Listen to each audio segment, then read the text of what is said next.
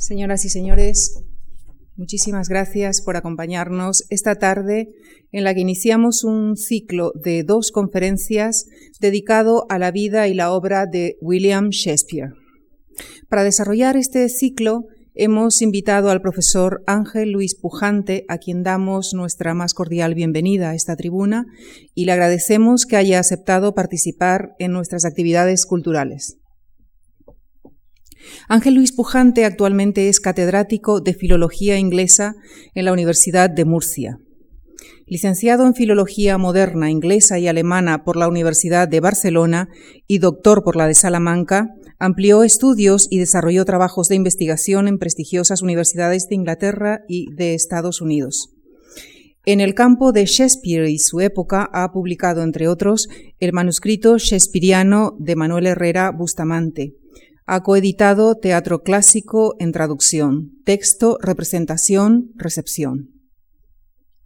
Romeo y Julieta, El sueño de una noche de verano, El mercader de Venecia, Como gustéis, Hamlet, Otelo, Antonio y Cleopatra, y así hasta completar las traducciones españolas anotadas de 22 obras de Shakespeare de las que es autor, también, entre ellas, de los dos Nobles parientes de Shakespeare y Fletcher, inédita en España y publicada en colaboración con Salvador Oliva. En 2008 sus traducciones fueron reunidas y publicadas en dos volúmenes con el título de Teatro Selecto de William Shakespeare. Actualmente investiga sobre todo en la recepción de Shakespeare en España y Europa. Fue galardonado con el Premio Nacional a la Mejor Traducción por su versión eh, castellana de La Tempestad. El profesor Ángel Luis Pujante aúna en sus trabajos dos cualidades no siempre fáciles de encontrar en un mismo autor, y me refiero en este caso al rigor del investigador y la sensibilidad estética. Busca que el lector no solo capte, sino también disfrute con los contrastes y la intensidad de la obra de Shakespeare, por eso prefiere respetar el verso cuando aparece en la obra original y busca el difícil equilibrio entre el idioma del lector, la naturaleza de la obra y la lengua del autor, y esto sí que es difícil en este caso, no solo por la distancia temporal, sino porque Shakespeare, y cito las palabras de nuestro invitado de esta tarde, no solo inventa imágenes y metáforas, sino también palabras. Señoras y señores, les dejo con el profesor Ángel Luis Pujante, quien esta tarde nos hablará de la vida y de la Inglaterra en la que vivió William Shakespeare. Muchas gracias. Pues muchas gracias a Lucía Franco por esta amable y generosa presentación y a la Fundación Juan Marc por esta doble invitación. Voy a dedicar esta primera conferencia como indica el título, a la vida y al tiempo de Shakespeare, desarrollándola por tanto en dos partes. Empezaré por hablar de, la, de lo que para mucha gente es un enigma, el enigma de la vida de Shakespeare. Se, oye, se lee mucho se oye mucho que la vida de Shakespeare es enigmática. Y sin duda hay buenas razones para creerlo, y afirmarlo. Pero buena parte de esta situación se debe a, en mi opinión, dos causas. La primera, las lagunas biográficas en su vida y, en segundo lugar, a las leyendas que causan confusión a la hora de estudiar su obra y sobre todo de valorarlo, valorarla en su justa medida. Una de las lagunas más destacadas es la de los llamados años perdidos, es decir, el tiempo entre el nacimiento de sus hijos gemelos y su aparición en Londres como actor y dramaturgo. La pregunta es, ¿cuáles fueron las circunstancias de esa decisión? ¿Por qué fue a Londres dejando atrás familia, e hijos. ¿Cuándo? ¿Cómo? Voy a citar la respuesta que da a estas preguntas, al menos respuesta parcial, una biografía española, perdón, publicada en España en 1930. Eh, el biógrafo habla de cuando llega a Londres y dice a continuación, como no se puede vivir sin ningún dinero, Shakespeare irá al encuentro del compatriota Burbage a venderle la caballería en que ha hecho el precipitado viaje. James Burbage explota una cuadra de caballos de alquiler, entre los que tiene algunos destinados a las representaciones teatrales. Su hijo, Ricardo, desempeña papeles de primeros galanes en la compañía del conde de Leicester. Bien, muchacho, con que vienes decidido a trabajar. No es cosa fácil. Y así todo un diálogo con el que termina este capítulo. Pero bien, ¿cómo sabía todo esto el biógrafo? Es decir, ¿es que cuando llegó Shakespeare a Londres lo primero que hizo fue ir a ver a Burbage, venderle el caballo? ¿Es que fue a caballo? ¿No fue en otro medio? de caballo propio. ¿Fue realmente un viaje precipitado? Vamos a ver ahora un ejemplo de las leyendas. Empezando por lo que es el primer texto biográfico sobre Shakespeare, que es más bien un apunte que una biografía propiamente dicha. Me refiero a una de las eh, Brief Lives, eh, vidas breves, de John Aubrey, que las escribió en las últimas décadas del siglo XVII. Y dice, William Shakespeare nació en Stratford-upon-Avon, condado de Warwick.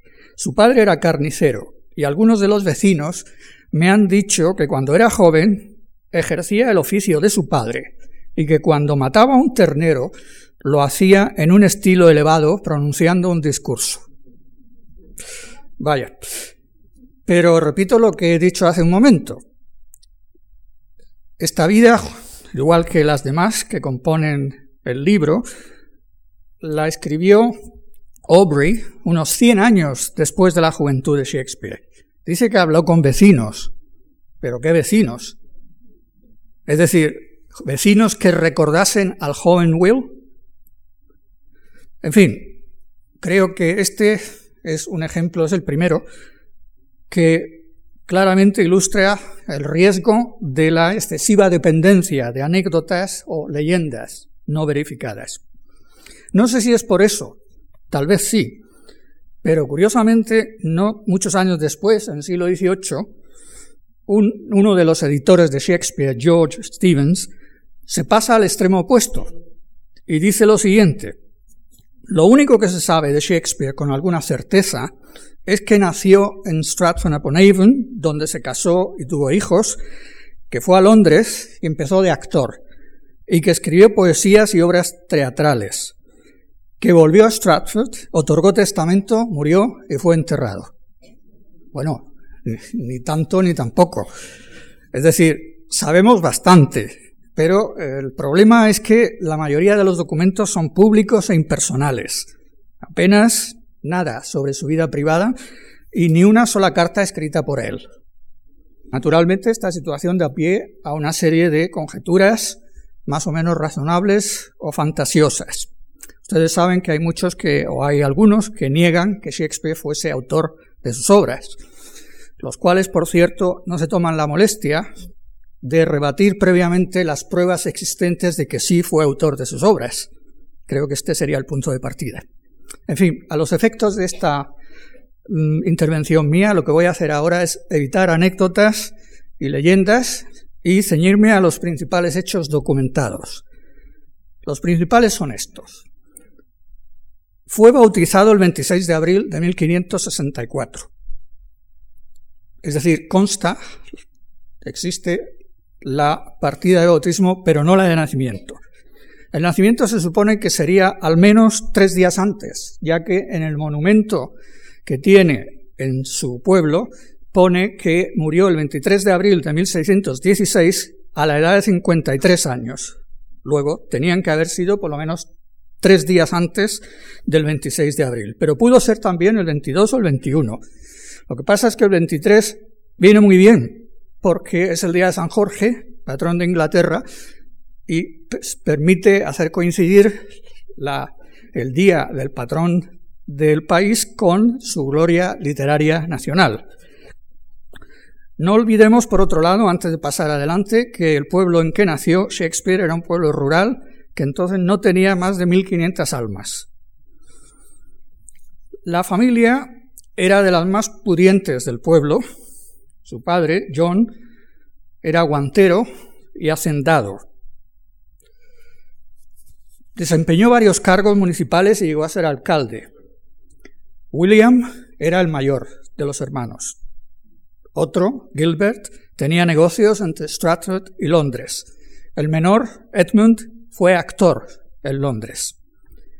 Los hijos de una persona como John Shakespeare, que había o desempeñaban eh, cargos municipales y llegaron a ser, llegó a ser alcalde, tenía derecho a la enseñanza gratuita de sus hijos en la escuela del pueblo, la que entonces, lo que entonces se llamaba grammar schools porque en ellas se enseñaba latín y gramática latina a los niños, incluso a una edad temprana. Tenían que aprender latín, leer los clásicos latinos y memorizar una serie de pasajes de los clásicos latinos. Esto es lo que aprendió indudablemente Shakespeare, como se puede apreciar en sus obras. Sin embargo, no parece que fuera a la universidad. Y algunas biografías incluso no dan ninguna seguridad de que pudiera terminar sus estudios en la escuela de su pueblo, porque dicen que el padre pasó por dificultades económicas y pudo necesitar su ayuda. Bien, es verdad que, según se ha comprobado, el padre pasó varios años malos, pero también se ha argumentado que no fueron tan malos como para que el niño tuviera que abandonar sus estudios. Hay un documento de 1580 en el cual el padre actúa de garante de un vecino o amigo, lo que indica una mejora económica si es que estaba mal eh, antes.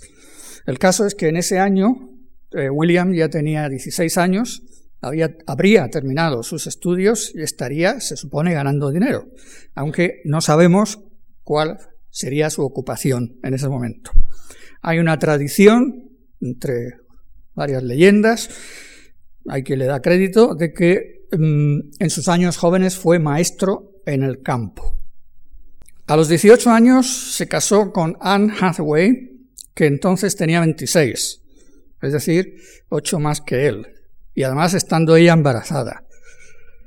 Es decir, que fue lo que se llama en inglés un matrimonio escopeta, o creo que lo llamamos eh, matrimonio a la fuerza, ¿no?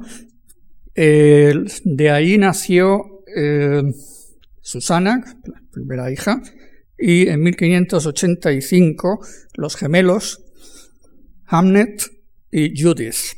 Hamnet, no Hamlet. Eh, paso a los llamados años perdidos de los que he hablado al principio. 1585-1592. En 1585, el año de nacimiento de los gemelos. 1592, un documento indica ya claramente su presencia en Londres como actor y dramaturgo. De él hablaré después. Naturalmente, este espacio de tiempo da lugar a infinidad de conjeturas y leyendas. Una de ellas es de que tuvo que ir a Londres huyendo, perseguido por robar ciervos en un coto privado. Eh, pero, mm, francamente, ante leyendas de este tipo, yo creo que también se puede decir que no es imposible que su traslado a Londres estuviera previsto e incluso organizado. Si tenemos en cuenta que a su pueblo iban compañías de teatro itinerantes eh, y representaban allí, y él pudo tener contacto con las compañías fácilmente y de ese modo facilitársele el, acceso, vamos, el, eh, la ida a Londres y el poder trabajar con una compañía que es lo que parece que hizo.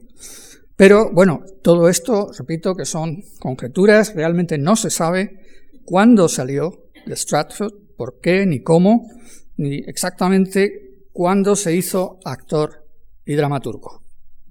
Voy a hablar ahora del documento de 1592 que acredita su presencia en Londres. Es un folleto escrito por Robert Greene, autor de obras de éxito. Eh, al menos las compañías mm, se han enriquecido con esas obras, pero ahora él escribe ese panfleto o ese folleto en su lecho de muerte, pobre y abandonado. Y ese folleto va dirigido a, mm, escritores como él, que han ayudado con sus obras a que se enriquezcan los actores. Y con ese folleto les previene contra la desgracia que él personalmente ha sufrido, diciendo, entre otras cosas, no os fiéis de ellos, pues hay un cuervo advenedizo, embellecido con vuestras plumas, que, con su corazón de tigre envuelto en piel, de actor, supone que es tan capaz de rellenar un verso blanco como el mejor de vosotros. Y siendo todo un Johannes Factotum, se imagina que es el único agita escenas del país. Voy a explicar dos detalles sin los cuales no se entiende bien esta cita. Dice, con su corazón de tigre envuelto en piel de actor, es una adaptación de un verso de Shakespeare de Enrique VI. Dice piel de mujer y aquí lo transforma en piel de actor. Luego está hablando de Shakespeare. Y después dice, se imagina que es el único agita escenas. Shakespeare, Shakespeare. Traducción literal de Shakespeare. Está claramente aludiendo a Shakespeare. Evidentemente este texto resuma envidia y resentimiento. Antes los cómicos le pedían obras y ahora quieren las de Shakespeare. Luego indica que ya en 1592 Shakespeare es conocido y parece ser que es un autor de éxito. Este documento ocasiona una protesta y una disculpa. Evidentemente a Shakespeare no puede haberle gustado y parece ser que tiene una entrevista con el impresor. Y entonces el impresor escribe a su vez otro folleto diciendo que ha tenido, cito, una conversación cortés con Shakespeare a quien parecen haber defendido algunos caballeros y cuya honradez ahora es ponderada. Es importante que se viera Shakespeare defendido por personas de cierta clase social, como dice el impresor no exactamente aristócratas, pero sí caballeros o hidalgos. Y importante porque en aquellos años la profesión de actor no estaba bien vista. Luego, parece ser que aquí ya hay una diferencia importante. En 1593 y 1594 se publican los, los dos libros de poesía de Shakespeare eh, que seguramente conocerán ustedes, Venus y Adonis, y la violación de Lucrecia. Eh, se dice que mm, él lo escribió porque coincide esos dos años con, los, con el cierre de los teatros por la epidemia de peste en Londres. Pero es interesante ver que el primero de ellos, Venus y Adonis, es un libro que hoy día sería llamado un bestseller de poesía, sin duda alguna, y que le presenta como un poeta exquisito y no solo como actor y dramaturgo. Los dos libros están dedicados al joven conde de Southampton, una especie de mecenas de las artes y las letras, lo que sugiere que estaba buscando patronazgo, como era muy corriente en la época. Las dedicatorias son algo untuosas, pero no mucho más que las que leemos en otras de la época, incluida la de Cervantes al conde de Lemos. La segunda revela que el poeta conoce al conde y quizá tenga con él una relación de, si no amistad, al menos cierto afecto. En 1596, por un lado muere su hijo Hamnet y por otro, la familia recibe el escudo de armas que el padre había solicitado sin éxito 20 años atrás. Es un título no nobiliario que se daba a los hacendados o hijos de hacendados por sus servicios al rey. Ahora, a partir de este momento, tanto el padre como el hijo ya son gentlemen, es decir, una mezcla de caballero o hidalgo. Y Shakespeare, es el primero, el primer actor en recibirlo. En 1597, Shakespeare compra New Place, que es la segunda mejor casa de su pueblo, lo cual confirma su prosperidad. Pero no tanto como actor o dramaturgo, sino como accionista y partícipe de los ingresos de su compañía teatral desde 1594. Es decir, que debe quedar claro que si Shakespeare se hizo rico no fue solo gracias a la pluma o a su actuación, su trabajo como actor, sino por ser accionista y partícipe de la compañía en la que trabajaba.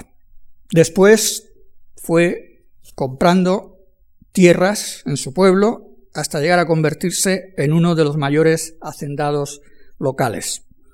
En 1603 Muerta la reina Isabel, sube al trono Jaime I de Escocia y la compañía de Shakespeare, que hasta ese momento se llamaba el Lord, la Lord Chamberlain's Men, o sea, los hombres del Lord Chamberlain, ahora pasa a llamarse The King's Men, o sea, los hombres del rey. Y lo cual quiere decir que la compañía pasa bajo la protección del rey y pasa a tener, por lo tanto, mecenazgo real. Esto quiere decir que habrá mm, de manera regular representaciones en la corte y no solo en el teatro comercial, lo cual además significará para Shakespeare un aumento en sus ingresos. En 1612, Shakespeare es testigo en un pleito.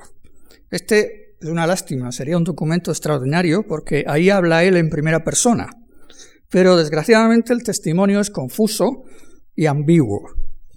Pues bien, tampoco en esta ocasión podemos averiguar mucho del hombre Shakespeare. Entre 1611 y 1613 solo escribe obras de colaboración. Y después, y hasta 1616, en que muere, ninguna. Hacia 1613 se dice que se jubila y se retira a su pueblo natal. Hay otros que creen que se jubila unos dos años antes. Eh, hay una posibilidad de relacionar esta jubilación con su obra, que es que en la tempestad las últimas palabras de Próspero, que son las últimas de la obra, eh, se interpretan como una retirada del teatro, o sea que Shakespeare habla por Próspero diciéndole a su público que se va a despedir del teatro. Pero bueno, el caso es que eso no lo podemos demostrar. Lo que sí que hay que decir es que en marzo de 1613 Shakespeare compra una casa en Londres. Y esta es la primera vez que compra y no solo alquila una propiedad fuera de su pueblo, que es donde invertía normalmente. Es decir, que hasta ese momento él había estado viviendo de pensión, como suele decirse. Y en noviembre de 1614, un vecino suyo de Stratford le visita en Londres. Luego, está en Londres y no en su pueblo unos 18 meses antes de su muerte, lo cual sugiere que la jubilación que dice que tomó no fue total, sino una especie de semi-jubilación en todo caso. Es posible que estuviera yendo desde el pueblo a Londres y de, de Londres al pueblo. Lo que sí que es cierto, porque esto está documentado, es que deja de actuar, deja de ser actor años antes, y que su ritmo de producción dramática disminuye desde 1611. La pregunta, por lo tanto, es ¿Por qué sigue en Londres? ¿Qué hace en Londres? Pues parece que hay una respuesta, y es que, claro, él sigue siendo miembro de la Compañía del Rey, miembro destacado, es el dramaturgo oficial de la compañía. Y gentilhombre de cámara, por ser miembro de la Compañía del Rey. Por lo tanto, tenía que organizar y dirigir las representaciones en la corte. Creo que esta sería una explicación razonable. En enero de 1616 otorga testamento. Y del testamento hay dos versiones. Esta primera de enero y una segunda del 25 de marzo. Lo cual lleva a pensar que primero lo otorgó ante la gravedad de su estado de salud y quizá pensando en una muerte próxima. En cuanto al segundo, entre enero y marzo, puede explicarse porque hubo tal vez una mejoría temporal seguida de un agravamiento, lo que llevó a una redacción definitiva del testamento con su firma, una firma temblorosa, una firma de un hombre enfermo al que le tiembla el pulso. Muere el 23 de abril, la misma fecha, pero no el mismo día que Cervantes. Porque Inglaterra y España, como seguramente saben ustedes, se regían por calendarios distintos. La pregunta, ¿de qué murió? Hay una leyenda según la cual murió de una fiebre contraída tras haber bebido de más con dos amigos literatos. Pero la fiebre puede haber sido otra. Se ha dado no hace mucho, bueno, eh, se apuntó antes, pero se ha desarrollado en una biografía más reciente que la fiebre pudo ser la llamada fiebre tifoidea, porque el agua que pasaba, el agua de un riachuelo o acequia que pasaba por el huerto de su casa, en su estaba contaminada. Y esto pudo causar su muerte y la de otras personas. Es posible que ustedes sepan algo del testamento, que les ha llamado la atención lo que le deja a su mujer.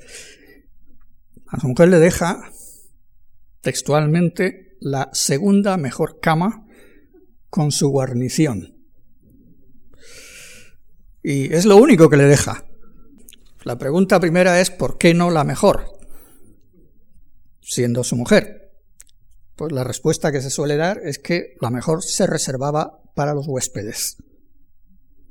Aún así, uno no puede dejar de preguntarse, pero es un legado bastante mezquino, ¿verdad? entonces de ahí pasar a explicaciones de que lo hizo por despecho, pensando que no se llevaba bien con ella, por venganza ante alguna infidelidad, por senilidad, en fin, hay eh, opiniones para todos los gustos. Pero si vamos a una explicación menos fantasiosa, podríamos señalar lo siguiente. Su esposa se quedó viviendo en la casa familiar con su hija Susana hasta su muerte en 1623 y estaba perfectamente atendida. En 1616, cuando muere el marido, William, la esposa ya tenía 60 años, no olvidemos que tenía 8 más que él, y había rebasado bastante la esperanza de vida media para aquella época. Por lo tanto, se podía pensar perfectamente que no viviría muchos más años. De hecho, ya digo que murió en 1623. Y podían haber convenido que lo más prudente era legar los bienes familiares, en su mayoría, a alguien más joven y con más capacidad para administrarlos, como era la hija mayor, que murió en 1649. Esta podría ser una explicación. En cuanto al hombre Shakespeare, sabemos poco. Parece que fue discreto y sencillo, sin espíritu de divo, nada alocado, ni excéntrico, ni, ostentoso, y con un sentido práctico que le reportó muy buenas ganancias. Su vida fue bastante corriente y nada aventurera, y creo que deberíamos acostumbrarnos a este hecho, no empeñarnos en que la vida de un genio haya tenido que ser o extraordinaria o deslumbrante. Voy a pasar ahora a hablar de su tiempo y concretamente del marco histórico y cultural de la Inglaterra en que vivió. Naturalmente era una Inglaterra muy distinta de la actual. Era un país rural en el que las dos terceras partes de la tierra cultivada pertenecían al rey, a la iglesia, a la aristocracia o a los terratenientes. Pero era una Inglaterra que vivió también un gran crecimiento comercial y un gran crecimiento demográfico. Eso sí, con los consiguientes problemas sanitarios, especialmente en Londres. A comienzos del 16, Inglaterra tenía aproximadamente 2.500.000 habitantes y Londres unos 50.000. A finales de, este, de ese siglo, siglo XVI, Inglaterra tenía más de 4 millones y Londres unos 200.000. Es decir, que Inglaterra había duplicado, casi duplicado, su población, mientras que la población de Londres se había cuadruplicado. Resumiendo, era Londres una ciudad poco sana, sin alcantarillado, afectado por epidemias de peste, baja esperanza de vida y alta mortalidad infantil. Y por cierto, se ha observado que Shakespeare tenía un olfato muy sensible, especialmente a los malos olores porque hay muchas referencias a ellos en sus obras. Pero Londres era también una ciudad social y comercialmente muy dinámica. Y un resultado de ese dinamismo fue el espectacular aumento de los teatros comerciales en pocos años. En 1617 se escribió, en Londres se pueden ver más obras de teatro que en ninguna otra parte del mundo. La época de Shakespeare en Inglaterra es época de grandes cambios, indudablemente económicos, pero también científicos e intelectuales. Pero quizá el mayor fuera el causado por la Reforma Protestante, que es uno de los momentos decisivos de la historia de Inglaterra. Es muy importante tener en cuenta que la defensa de la Reforma en Inglaterra, por supuesto con Enrique VIII y después con la reina Isabel, mm, estaba ligada a la afirmación de Inglaterra como nación, es decir, a un nacionalismo. Era un desafío a la Iglesia de Roma, desde luego, pero también una afirmación de Inglaterra como nación frente a las demás, y especialmente frente a España y su imperio. No sabemos lo que Shakespeare, miembro de una familia católica, pensaba y sentía respecto a la reforma. Es posible que muriese católico, según una de las leyendas, pero tampoco hay que olvidar que nació y se educó en la Inglaterra protestante. Y por lo tanto vivió algunos cambios en la vida social. Por ejemplo, la obligación de ir a la iglesia los domingos, que causaba cierta resistencia en las familias católicas. Concretamente, el padre de Shakespeare fue multado por no ir a la iglesia los domingos. Y, por otro lado, el paso de la vida religiosa comunal a una vida religiosa más individual, el paso del canto comunal de la misa en latín a la lectura personal de la Biblia en inglés. Por supuesto, si esto es así, la reforma trajo consigo una mayor alfabetización en la sociedad. Se ha dicho que la reforma protestante o el protestantismo es la religión de la palabra frente al catolicismo que es la religión de la imagen. Lo cierto es que la educación reforzó la reforma. La educación de los niños en las escuelas y después en la universidad, porque la Reforma encontró un proceso educativo en marcha y lo que hizo fue promocionar la lectura como parte del programa protestante. Voy a mencionar ahora un aspecto que no sé si lo conocen, que es la actitud de la nueva iglesia protestante frente al matrimonio y la sexualidad, que, por lo que se ha podido ver, mm, demuestra mayor flexibilidad y tolerancia que antes cuando tenían la religión católica. Y esto se puede ver, entre otras cosas, en la fuerte presencia de asuntos sexuales en Shakespeare y en todo el teatro isabelino. Y de no haber sido así, la censura habría impedido la publicación y la representación de bastantes obras. Les voy a mencionar solo una, de Shakespeare, Medida por Medida, que por cierto se está representando en Madrid ahora mismo, que yo sepa.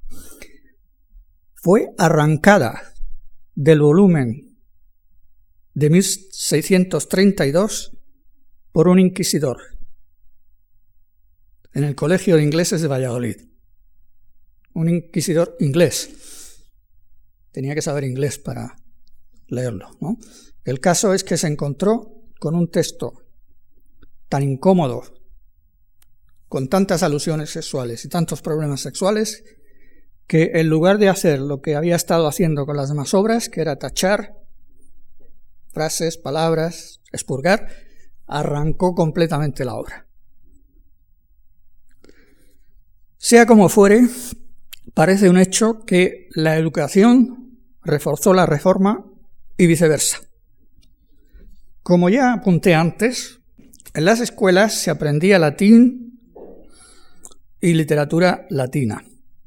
Esto formaba parte de la educación humanística, que era un movimiento en el que, como sin duda saben, eh, consistía en una revaluación de los autores griegos y latinos y buena eh, obligaba a una buena enseñanza en al menos el latín, si no el griego, y la literatura latina, porque se consideraba que el latín era una base indispensable para toda persona culta y civilizada del momento.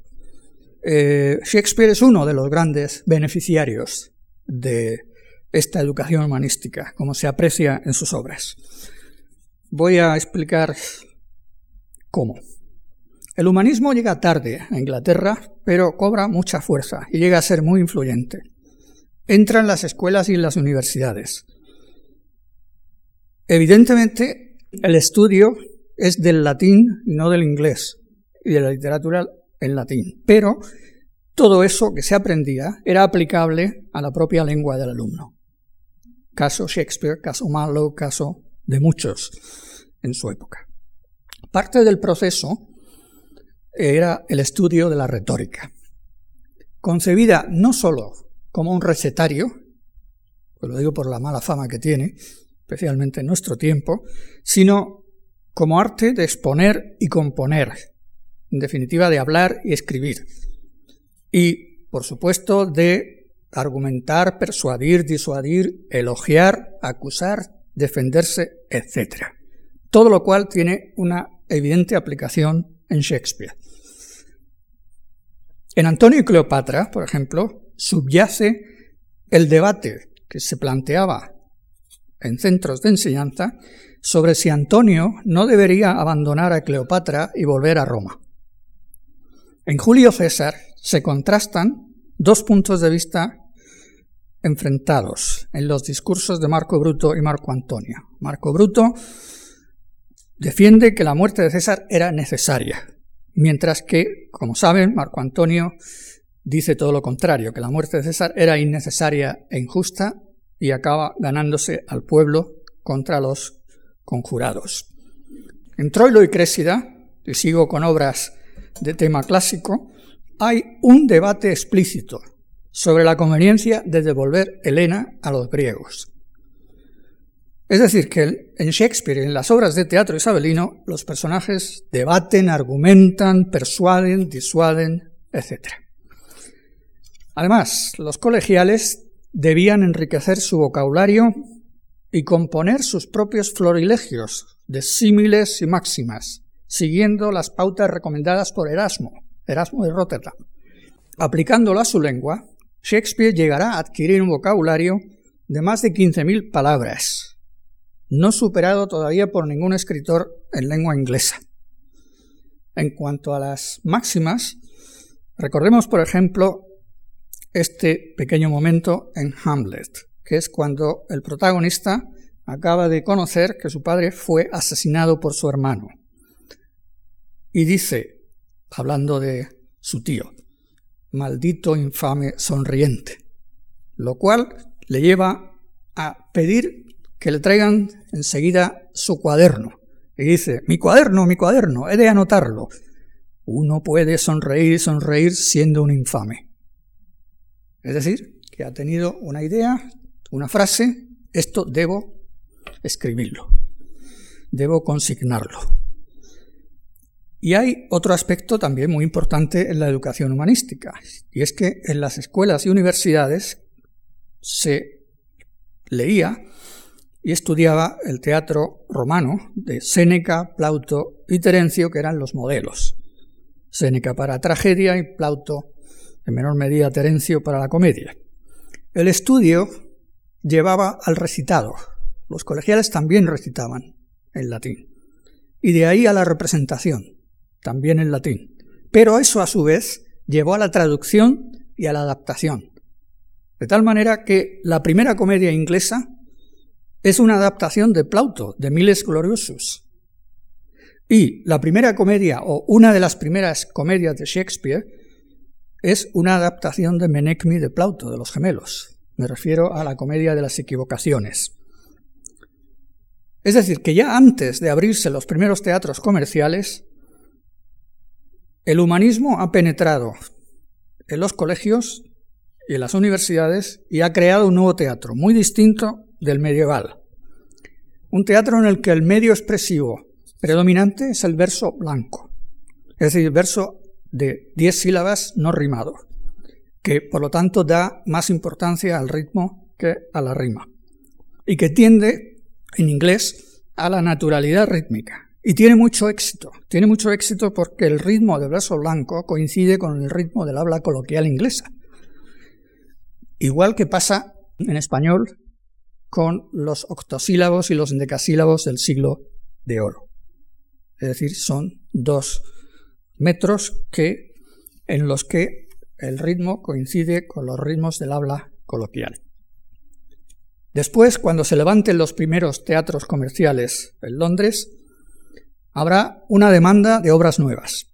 Luego eh, habrá una nueva oportunidad para toda una generación de gente como Shakespeare, Marlowe, Johnson, es decir, gente con educación humanística y por lo tanto capaces de escribir esas nuevas obras que el teatro comercial demandaba y necesitaba. Hablaré ahora de la actividad teatral como actividad cultural en el Londres de la época.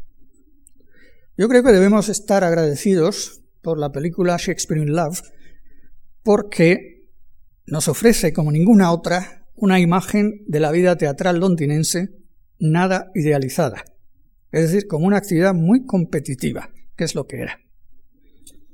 Sabemos que el teatro, ahora y antes, ha sido un espectáculo, un entretenimiento, y que el isabelino era una actividad tan cultural como comercial.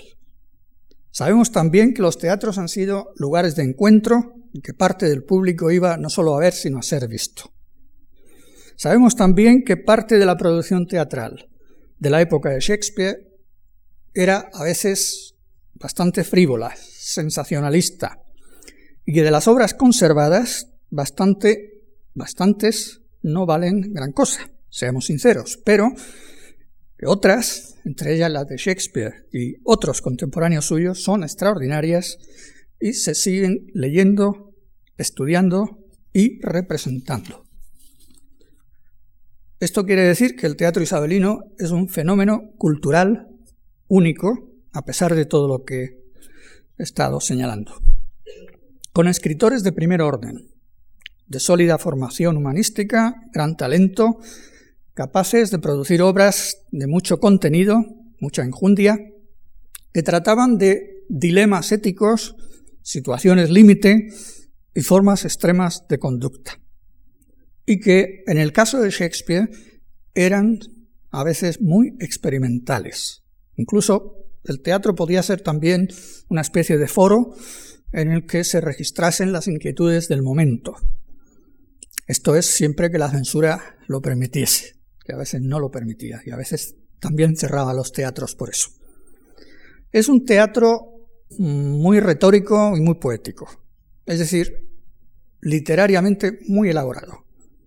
Es un teatro, para decirlo claramente, de palabra y actor. Tanto es así que entonces, en inglés como en español, en la misma época, se decía vamos a oír una obra. No es que no se dijera vamos a ver, pero se lee más vamos a oír. Los teatros eran muy sencillos, sin telón ni decorado, tenían una gran flexibilidad escénica y una de las mejores pruebas que puedo dar al respecto es que unos marineros, yendo en alta mar, se entretuvieron representando o recitando a bordo Hamlet y Ricardo II.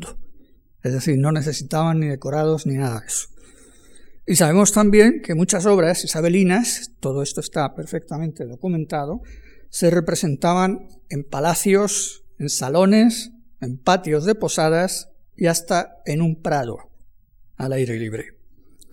Alguna como La Tempestad de Shakespeare, en la que el autor ensaya nuevos recursos escénicos, se representó en palacio.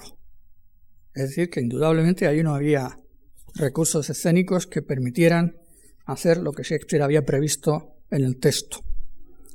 Este teatro atraía a mucho público de todas las clases sociales y su influencia era temida. Aparte del riesgo de la censura oficial, siempre hubo oposición institucional, especialmente hostilidad por parte de los puritanos que estaban presentes en el ayuntamiento de Londres. Por eso los teatros estaban fuera del centro. Querían evitar aglomeraciones desórdenes y los pusieron al otro lado del río. Es una hostilidad que se manifiesta de muchas maneras. Mm, se llegó a decir que el teatro era el púlpito del diablo y esta hostilidad continuó mientras pudo, pero mm, no se manifestaría plenamente hasta la República de Cromwell. La República de Cromwell fue la que decidió el cierre de los teatros durante casi 20 años. Cuando el teatro inglés, la actividad teatral, se reanudó en la época de la restauración, ya era otro teatro muy distinto. Para clase media alta y de ahí para arriba, y nada parecido a lo anterior. Y esta hostilidad, por un lado, como acabo de decir, decidió, determinó el cierre de los teatros durante casi, durante casi 20 años y la desaparición de bastantes textos y manuscritos de los que afortunadamente han sobrevivido algunos muy importantes, y entre ellos los de William Shakespeare. Muchas gracias.